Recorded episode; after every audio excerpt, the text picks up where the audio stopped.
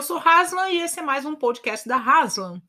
Neste momento, com barulho ao fundo, passarinhos, cães latindo e gente nada a ver falando alto a beça aqui na minha vizinhança. Mas enfim, eu precisava falar agora, então estou te trazendo a informação. Foi porque chegou até mim uma pergunta: e aí, Haslan, essa história de racismo reverso e ação afirmativa? E Magazine Luiza, o papo é racismo, então. Isso também aconteceu é, com um grupo é, de dança. É, até vou te contar um fato aleatório, mas que é, que é o assunto.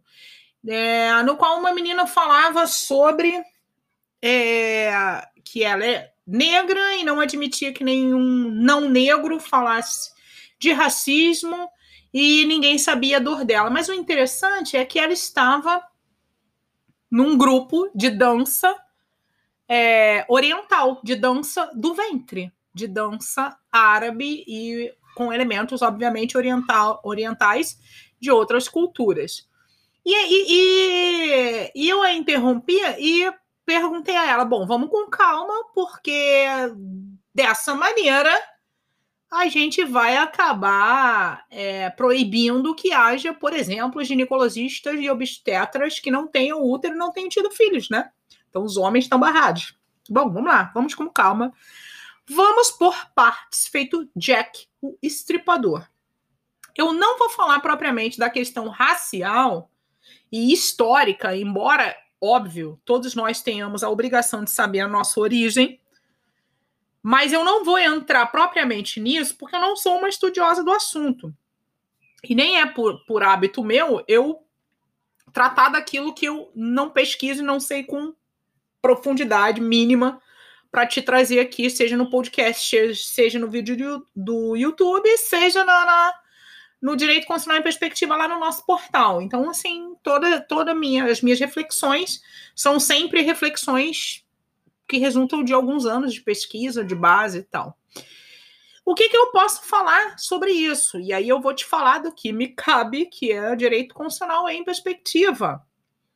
Em que consiste, então, o racismo na perspectiva do direito constitucional? Bom, ele é pressuposto, por óbvio, de políticas públicas de inclusão, além de, além de crime e aí eu tô lá na seara do direito penal, ele é considerado um crime constitucional.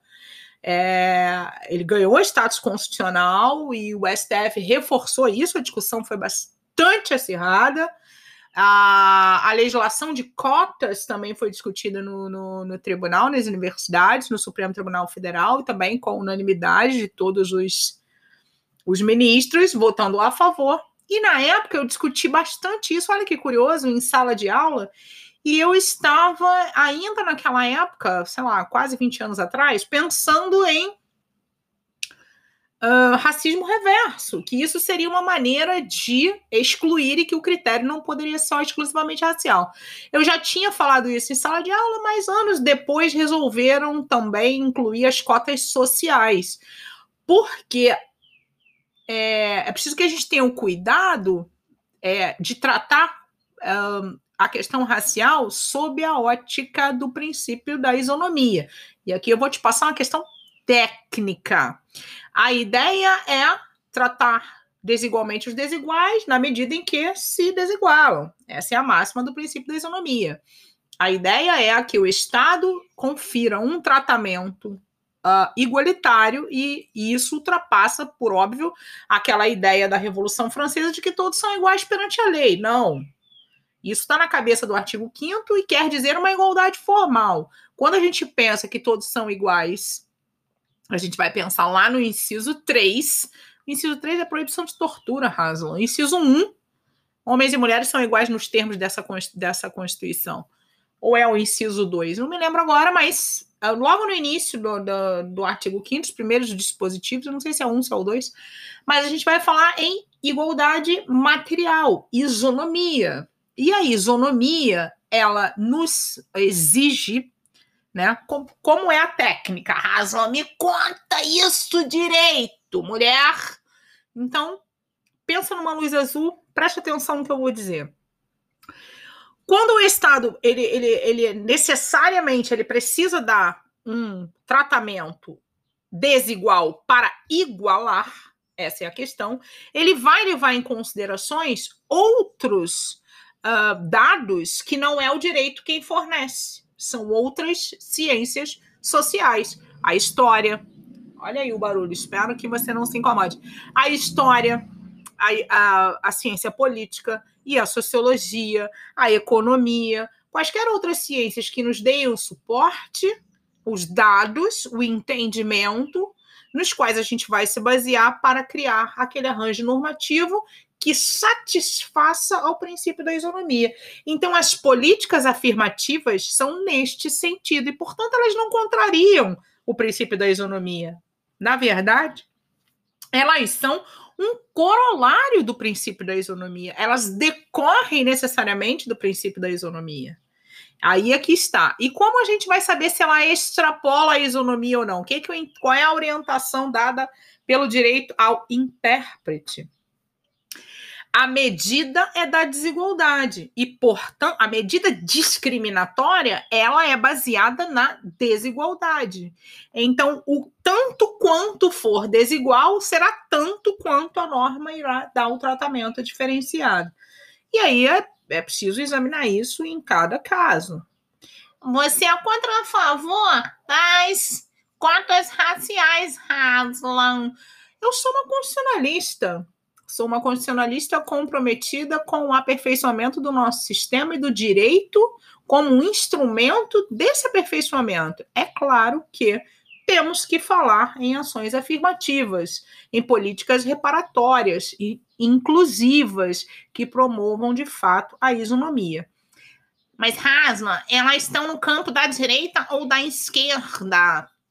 Bom, tradicionalmente a gente está no liberalismo e aperfeiçoando a perspectiva liberal, né? A gente ultrapassa aquela ideia de liberdade e propriedade absoluta para tratar disso dentro de um contexto social. Ainda estamos no capitalismo.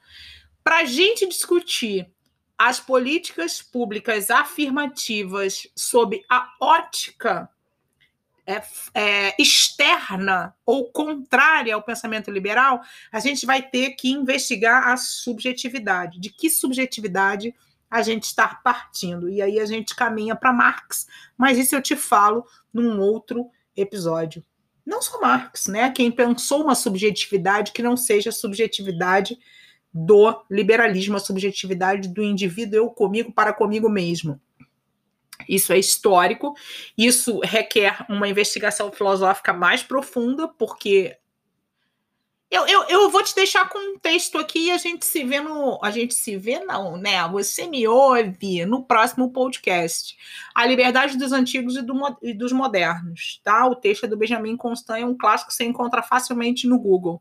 Estou te esperando lá no portal Direito Constitucional em Perspectiva para mais leituras e comentários e mais séries de vídeos do YouTube para a gente complementar. Então, você me ouve, você me vê, você me lê e ainda conversa comigo pelas redes, beleza? Temos mais, logo mais. Escuta aí o podcast da Raso. Esse foi mais um Direito Constitucional em Perspectiva. A gente se vê. Um beijo.